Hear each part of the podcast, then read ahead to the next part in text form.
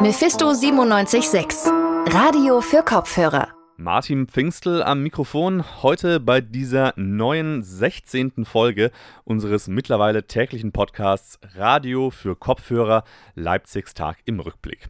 Auch diesmal gibt es wieder ein paar spannende Themen. Zum einen zum Beispiel die heutige Aktion des Bündnisses Mayors for Peace. Das ist eine Organisation, bei der sich Bürgermeister verschiedener Städte für den Frieden und gegen Nuklearwaffen einsetzen.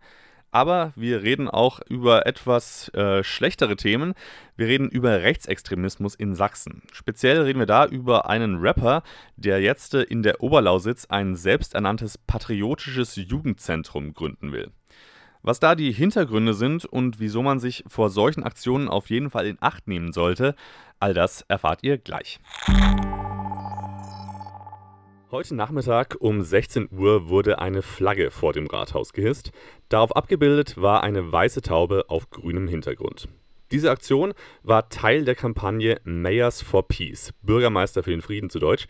Die Aktion gibt es mittlerweile schon seit 1982 und auch Leipzig macht damit. Was sich genau dahinter verbirgt, das weiß mein Kollege Tristan Kühn und mit dem bin ich jetzt auch verbunden. Hi Tristan. Moin Martin. Tristan, was ist denn das jetzt für eine Aktion Mayors for Peace? Also Mayors for Peace ist eine international agierende Organisation von Städten, die sich lose miteinander verbunden haben. Sie setzen sich für Friedensarbeit ein und stehen vor allem für atomare Abrüstung. Entwickelt wurde die Idee daraus, aus der Idee, dass sich die Bürgermeisterinnen und Bürgermeister für die Sicherheit und das Leben der Bürgerinnen und Bürger verantwortlich fühlen und auch dafür verantwortlich sind. Der Hintergrund dieses Bündnisses sind die Atomwaffenangriffe auf Hiroshima und Nagasaki aus dem Jahr 1945. Und der Bürgermeister von Hiroshima, Takeshi Araki, hat diese Aktion 1982 ins Leben gerufen. Denn Hiroshima und Nagasaki hatten jahrzehntelang mit den Folgen zu kämpfen und es waren nicht nur die Menschen, die dort zu dem Zeitpunkt gelebt haben, betroffen, sondern auch die also viele Generationen danach. Ziel der Organisation ist es also, auf die Gefahr durch Nuklearwaffen aufmerksam zu machen, wenn ich dich jetzt richtig verstehe. Ja, auch, also zum Großteil. Aber was konkret das Ziel der Organisation ist, das habe ich Dr. Gabriele Goldfuß gefragt. Sie leitet das Referat für internationale Zusammenarbeit der Stadt Leipzig. Dass die Welt weniger und perspektivisch überhaupt keine Atomwaffen mehr hat. Warum passiert diese Aktion denn jetzt am 8. Juli? Also der 8. Juli wurde jetzt natürlich nicht zufällig gewählt, sondern nach Frau Dr. Goldfuß markiert er einen wichtigen Tag im globalen Umgang mit Atomwaffen. Der 8. Juli als Tag des Flaggenhissens ist deswegen ausgewählt worden, weil am 8. Juli 1996 der Internationale Gerichtshof festgestellt hat, dass die Androhung und der Einsatz von Atomwaffen generell mit den Regeln des humanitären Völkerrechts unvereinbar ist. Okay, das Ziel von Mayors for Peace ist also klar. Ähm, trotzdem mal die Frage, bringt das Engagement dieser Organisation denn überhaupt was? Können die irgendwas bewirken? Naja, insgesamt nehmen mehr als 3000 Städte in 134 Ländern teil. 340 von diesen Städten befinden sich nebenbei gesagt auch in Deutschland. Tatsächlich hat auch diese Organisation und ähm, 2007 einen Preis bekommen, nämlich den Nuclear Free Future Award in der Kategorie Lösungen. Also scheinen sie auch tatsächlich einige Lösungsvorschläge hervorgebracht zu haben. Aber insgesamt muss man auch sagen, sind 3000 Städte jetzt nicht so richtig viele. Interessant ist auch, dass nur 300 Städte in Nordamerika bei, dieser, äh, bei diesem Bündnis mitmachen, die ja, und äh, die USA ist ja eine der Hauptatommächte der Welt. Und trotzdem machen in Amerika drei, äh, nur 300 Städte mit, was 40 weniger sind als in Deutschland. Hm, da kann man sich jetzt also seinen Teil denken. Aber die Forderungen von Mayors for Peace und äh, die scheinen sich mit denen vom Internationalen Gerichtshof zumindest teilweise zu decken. Wie ist denn jetzt aktuell die Atomwaffensituation in der Welt? Also das ist insgesamt, kann man sagen, eher schlecht. Zwar haben insgesamt die Anzahl an Atomwaffen, die es weltweit zur Verfügung gibt, abgenommen, aber es gibt immer mehr Akteure, die eben an Atomwaffen kommen und nicht mehr wie zu Zeiten des Kalten Krieges hauptsächlich nur zwei Akteure. Es gab allerdings auch schon in den Jahren 2016 bis 2018 einen Atomwaffenverbotsvertrag. Dieser wurde sogar angenommen, aber da die Atommächte und sämtliche NATO-Staaten nicht daran teilgenommen haben, ist eben dieser Atomwaffenvertrag ziemlich irrelevant. Und auch wenn man sich jetzt im Moment die globale Politik anschaut, sieht es nicht so aus, als würden die großen Atommächte selbst auch näher zusammenrücken. Äh, aus Sicht von Mayors for Peace, was müsste denn jetzt getan werden, um die weitere Aufrüstung mit Atomwaffen zu verhindern? Also nach Aussage von Frau Dr. Goldfuß ist es sehr relevant, dass man sich eben auch nach langer Zeit den Schrecken von den Atombomben nochmal verdeutlicht und dass der Schrecken der Atombomben nicht vergessen wird. In diesem Jahr jährt sich der Atombombenabwurf zum 75. Mal und umso wichtiger ist es, auch heute ganz besonders nochmal auf diese Bedrohung durch Atomwaffen und an die zerstörende Gewalt der Atomwaffen aufmerksam zu machen. Sie ist der Meinung, dass es eben nicht mehr lange Zeitzeuginnen geben wird, die darüber berichten können. Und wenn man mal zurückblickt, 2003 war die, war die Vision dieses Bündnisses, bis 2020 atomwaffenfrei zu sein. Und naja, wir haben jetzt das Jahr 2020 und so weit sind wir da jetzt noch nicht gekommen. Aber Frau Goldfuß merkt trotzdem an, dass immer mehr Menschen global für ein Atomwaffenverbot eintreten. Wenn wir alle die Stimme erheben und uns dafür einsetzen, dass diese schrecklichen Waffen abgeschafft werden, dass es uns dann irgendwann auch gelingen sollte. Das sagt Gabriele Goldfuß vom Referat für internationale Zusammenarbeit der Stadt Leipzig. Dieses Jahr jähren sich die Atombombenabwürfe über Hiroshima und Nagasaki zum 75. Mal.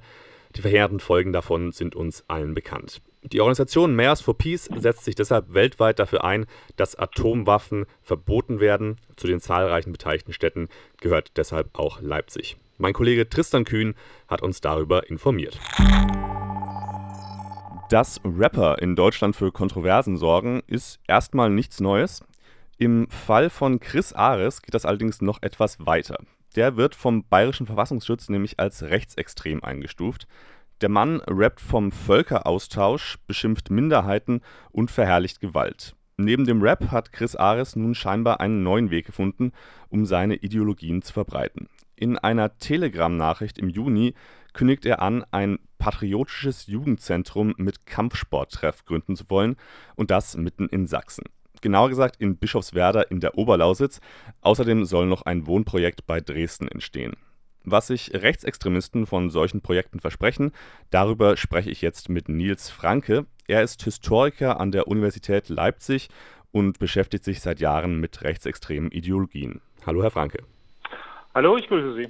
Herr Franke, wenn jemand wie Chris Ares so einen patriotischen Jugendclub gründen will, was verspricht er sich wahrscheinlich davon? Ja, wenn wir sowas erstmal auf den Tisch bekommen, äh, insbesondere von Chris Ares, dann lächeln wir erstmal. Das ist vielleicht so zur Einordnung. Chris Ares ist ja ein Künstlername. Ares ist ja eigentlich äh, der mythologische griechische Kriegsgott. Vielleicht mhm. möchte er sich damit identifizieren. Der richtige bürgerliche Name ist der Christoph Aljoscha Sloch. Also ZLOCH, ein Name, der eher ans Polnische erinnert und darum ist natürlich gerade die Gründung eines solchen patriotischen Zentrums ähm, immer ja etwas, was uns auch erstmal zum Lächeln bringt. Trotzdem ist die Sache an sich natürlich nicht zum Lächeln weil es ähm, einfach in die übliche Strategie des Rechtsextremismus und des Rechtspopulismus im Augenblick passt. Die derzeitige Strategie von Rechtsextremismus und Rechtspopulismus ist ja die sogenannte Mosaikstrategie. Das heißt, ähm, jeder versucht so auf seine Weise, auch mit seinen Organisationen, ähm, ja, die Tischdecke dieser Demokratie, die auf dem Tisch in der Mitte liegt, einfach nach rechts zu ziehen. Das heißt also, jeder versucht so seines beizutragen, dass man ähm, ja einen Konsens in dieser Gesellschaft bekommt, der eher ähm, rechtskonservativ beziehungsweise im, im härtesten Fall auch Rechtsextremismus ist. Und da passt diese Strategie auch wieder ganz gut rein. Wir nennen sowas auch völkische Landnahme. Das heißt also eine Vorgehensweise, indem man versucht, in den ländlichen Raum äh, vorzustoßen und dort ähm, ja, Zentren äh, zu bilden, ähm, sich zumindest äh, Zonen zu schaffen, in denen man selbst ähm, das Sagen hat. Das wäre jetzt natürlich das, was er gesellschaftlich damit vorhat, der Herr Ares oder der Herr äh, Schloch. Geht aber denn für die Menschen vor Ort eine konkrete Gefahr aus? Naja, Sie möchten sowas erstmal nicht in Ihrer Nachbarschaft haben, gemeinhin, es sei denn, Sie wollen es in Ihrer Nachbarschaft haben. Also eine konkrete Gefahr ähm, ist äh, die völkische Landnahme äh, in jedem Fall. Also auf der einen Seite muss man mal äh, das Ganze historisch betrachten, dieses Ansiedeln von rechtskonservativen, rechtsradikalen Kräften, äh, natürlich auch im Nationalsozialisten, dann nationalsozialistische Kräfte und später dann rechtsextremistische Kräfte, hat eine lange Tradition, geht eigentlich zurück bis in die Weimarer Republik in den 1920er Jahren in denen man äh, in den Städten versuchte, junge Leute zu gewinnen, damit sie ähm, insbesondere an der polnischen Grenze zu Bauern, zu Landwirten werden und dort kleine Kommunen gründen, ähm, die wiederum ja geschlossene Gemeinschaften äh, sind. Und ähm, diese geschlossenen Gemeinschaften, die sind die eigentliche Gefahr. Historisch gesehen, also wenn die Weimarer Republik gucken, dann ist das die sogenannte Artamanenbewegung. Artaman ist ein Kunstwort mit der eben diese kleinen äh, ländlichen Siedlungen bzw. ihre Bewohner charakterisieren wollte. Im Grunde genommen könnten wir sagen, kleine Bewegungen betrifft auch nicht viele Leute, aber und das ist eigentlich der Punkt, worüber wir uns unter, unterhalten müssen. Diese äh, kleinen Zentren äh, haben historisch gesehen eine große Rolle gespielt. Äh, wir wissen, äh, dass führende Nationalsozialisten dort sozialisiert worden sind. Also Atamane war zum Beispiel einer der äh, Lagerleiter von Auschwitz. Heinrich Himmler, Chef der SS, äh, war Atamane. Walter Daré ein Mann, der ähm, für die Landwirtschaftspolitik der Nationalsozialisten eine sehr große Rolle spielte. Ähm, das sind also drei Köpfe und ich könnte noch weitere aufzählen, ähm, die sich in diesen, diesen kleinen Kommunen radikalisiert haben und ähm, die dann als ja voll ideologisierte Vertreter der NS-Ideologie ähm, auch entsprechende äh, Wirkung hatten. Von daher ist es ganz wichtig, dass man äh, dorthin schaut und sich auch ähm, in der Gesellschaft dagegen positioniert.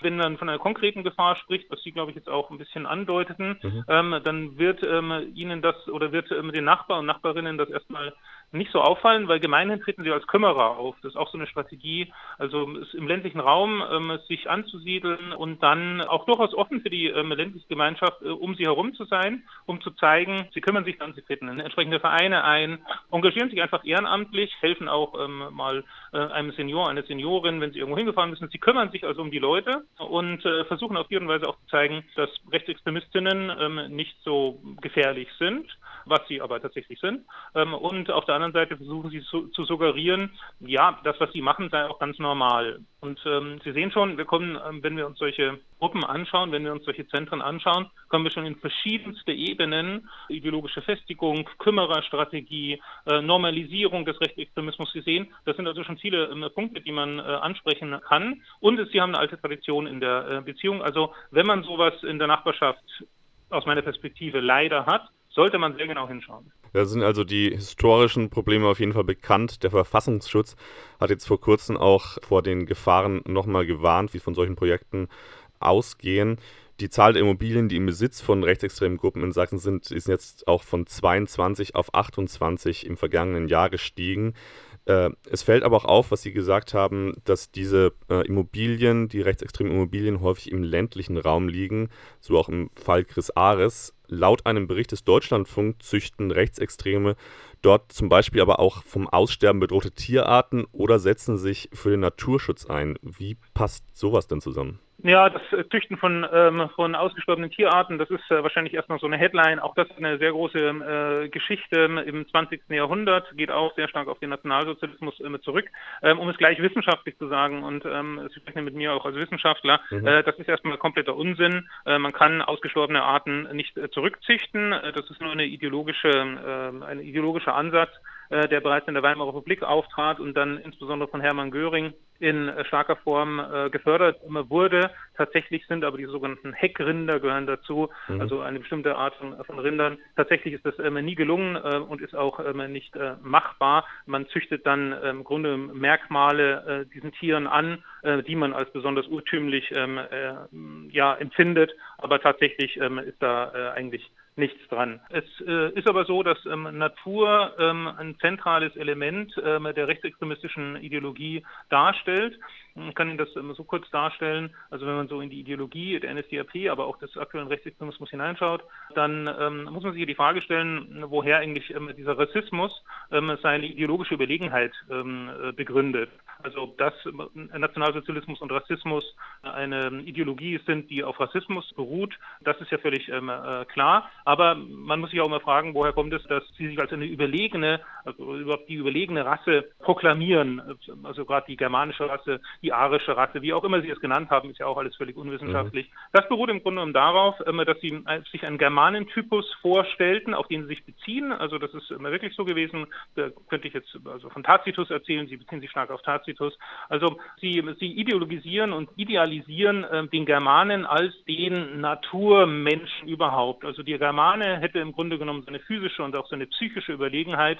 Das hätte, hätten die Germanen über Jahrtausende im Kampf gegen die widrige Natur Germaniens in ihre Gene integriert. Also das ist eigentlich in Kurzform so die Story. Die Germanen, die eben nicht ähm, ausgewandert sind nach äh, Italien, wo es, ähm, wo man gut leben kann, oder nach Spanien, ähm, wo auch die Sonne scheint. Nein, sie sind hier geblieben, so ist mir die Aussage. Und über ähm, Jahrtausende hinweg haben sie sich die haben sie sich der widrigen Natur, den Wölfen, ähm, den Wiesenten, den Sümpfen, dem Frost und so weiter gestellt. Und das hätte also die überlegenen Eigenschaften ähm, der, äh, der Germanen ausgemacht. Das ist der biogenetische ähm, Code, den Rechtsextremisten beruhend auf dem Nationalsozialismus immer noch in den Deutschen äh, vermuten und der ähm, zu, äh, zu schützen sei. Das heißt allerdings, dass also diese Auseinandersetzung mit der deutschen Natur in Anführungszeichen die Grundlage für die eigene Überlegenheit darstellt. Und dann lange Rede, gar keinen Sinn. Sie werden sehr schnell merken, mhm. Natur ist dementsprechend ein ganz äh, zentraler Bestandteil dieser Ideologie und die Erhaltung einer urwüchsigen Natur wie man sie zum Beispiel auch in den Nationalparken versucht ähm, wieder, wieder zu beleben. Ähm, das ist für sie ein ganz wichtiges Thema und äh, dementsprechend ähm, ja, stehen sie auf Natur, wollen die Natur schützen und ähm, mit dieser Denkfigur, das müssen wir leider feststellen, mengen sie sich auch immer mehr in den Naturschutz ein, weniger in den Umweltschutz, ist mehr in den Naturschutz. Ja, da haben Rechtsextreme also von den Menschen oder von, vom Deutschen speziell so eine ähnliche Weltsicht wie von dem, von dem Vieh, was sie da züchten, könnte man sagen. Im Fall von Chris Ares hat jetzt jetzt der Stadtrat in Bischofswerda sich gegen dieses Wohnprojekt positioniert, was er da anfangen möchte. Das letzte Wort ist aber womöglich noch nicht gesprochen. Ganz allgemein, welche Chancen haben denn Bürgerinnen und Bürger und die Kommunen, um sich gegen solche Projekte zu wehren? Ja, Chance ist halt immer, immer eine Frage. Man möchte ja möglichst immer so etwas verhindern, aber Sie können natürlich ähm, schlecht jemanden verbieten, ähm, eine Immobilie zu kaufen. Oftmals ist es bei den Kommunen ja so, dass wenn Sie solche Prozesse oder solche Ansätze merken, dass Sie dann versuchen, die Immobilie selbst zu erwerben, kann ich immer nur empfehlen. Hängt aber natürlich auch damit zusammen, wie viel Geld so eine Kommune hat und sie kann ja auch nicht immer regelmäßig reagieren. Aber das ist auf jeden Fall ein, ein gutes Mittel, äh, um das zu tun. Aber grundsätzlich, ähm, dass sich erstmal Leute dort festsetzen, da denke ich, das zu verhindern, in, in Form unserer freiheitlich-demokratischen Grundordnung, ist das ähm, schwierig. Wenn Sie die Leute, Leute dann aber vor Ort haben, dann gibt es eigentlich schon auch genug Erfahrungen, weil eben diese Prozesse ja auch schon relativ alt sind ähm, und diese Strategie auch relativ alt ist, ähm, gibt es eigentlich immer äh, Erfahrungen, Erfahrungswerte, wie man sich da am besten äh, positioniert. Da spielt zum Beispiel Öffentlichkeitsarbeit, also auch ihr, ihr Radio spielt da natürlich auch eine Rolle ähm, in dem Zusammenhang. Öffentlichkeitsarbeit spielt da eine ganz große Rolle. Also was man auf keinen Fall tun äh, darf, ist das zu akzeptieren und zu sagen, jetzt sind die halt da und lass die mal machen, sondern ähm, ich kenne also eine ganze Reihe von Beispielen, wo sich dann Bürgerinitiativen bilden oder die Bürger zumindest auch in so einem kleinen Dorf äh, zusammentun und ähm, regelmäßig darauf aufmerksam machen, dass das eine, äh, eine Immobilie ist, die ähm, Rechtsextremistinnen ähm, die Möglichkeit gibt, äh, sich zu vernetzen, sich dort zu treffen und so weiter und so fort. Also aufmerksam machen ist ganz wichtig und ähm, ähm auch insbesondere die Behörden aufmerksam machen, äh, ganz wichtiger Punkt. Ähm, inzwischen haben wir durch ähm, die, den Führungswechsel im äh, Verfassungsschutz, wenn auch auf Bundesebene, ähm, haben wir ähm, doch ähm, einen Verfassungsschutz, der deutlich, ähm, das zumindest die, unsere Erfahrung aus dem letzten Jahr, deutlich genauer hinschaut. Also auch das kann ich eigentlich nur äh, empfehlen. Ja, das ist dann natürlich vor allem die öffentliche Verantwortung, die Zivilcourage, könnte man sagen. Was würden Sie vielleicht zum Abschluss sagen, welche Verantwortung hat denn die Politik noch, ähm, um Bürgerinnen und Bürger vor rechtsextremen Gruppen zu schützen? Was können die denn noch machen? Ja, also wie gesagt, Hauptverantwortung sehe ich erstmal in der Gesellschaft, ähm, weil die Gesellschaft ist hier letztendlich diejenige, auf die auch die Politik schaut Ähm, allerdings, ähm, und damit sind wir eigentlich beim Punkt, die, äh, die, Politik muss da in dem Zusammenhang zuhören. Also mit Politik meine ich ähm, die verschiedenen Parteien, damit das nicht so abstrakt ist, die politischen Parteien, ähm, die Sie dort angesprochen fühlen, dass sie ähm, genau hinhören ähm, und ein Politiker, eine Politikerin hat eben gemeinhin auch mehr Möglichkeiten, Öffentlichkeit herzustellen, zu sehen, dass es dort einen Brennpunkt und den auch im öffentlichen Bewusstsein zu halten. Ähm, man darf Politik nicht mit Verwaltung äh, verwechseln. Ähm, die Verwaltung ähm, hat ebenfalls in dem Zusammenhang die Aufgabe, äh, genau hinzuschauen. Ich sage immer, der Kampf gegen Rechtsextremismus, auch gegen Linksextremismus, ist eine Aufgabe, die äh, alle Verwaltungen betrifft.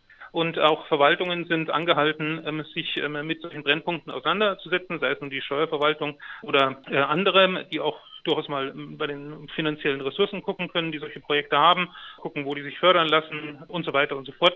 Also auch das ähm, ist möglich, wird Politik, Verwaltung und Gesellschaft immer zusammen äh, denken und äh, wenn die das ist zumindest unsere Erfahrung, wenn die zusammenarbeiten, ähm, dann haben solche Projekte keine langfristige Chance.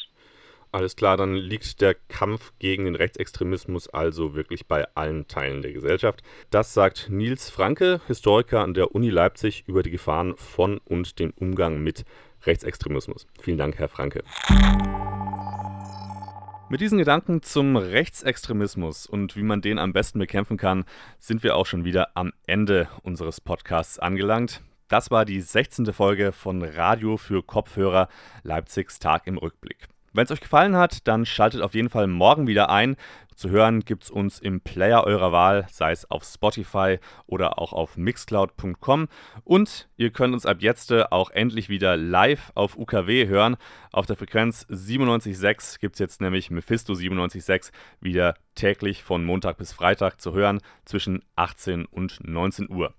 Ansonsten könnt ihr uns natürlich auch online besuchen auf radiomephisto.de, unserer Homepage, oder auch auf unseren Social Media Kanälen auf Facebook, Twitter, Instagram und YouTube.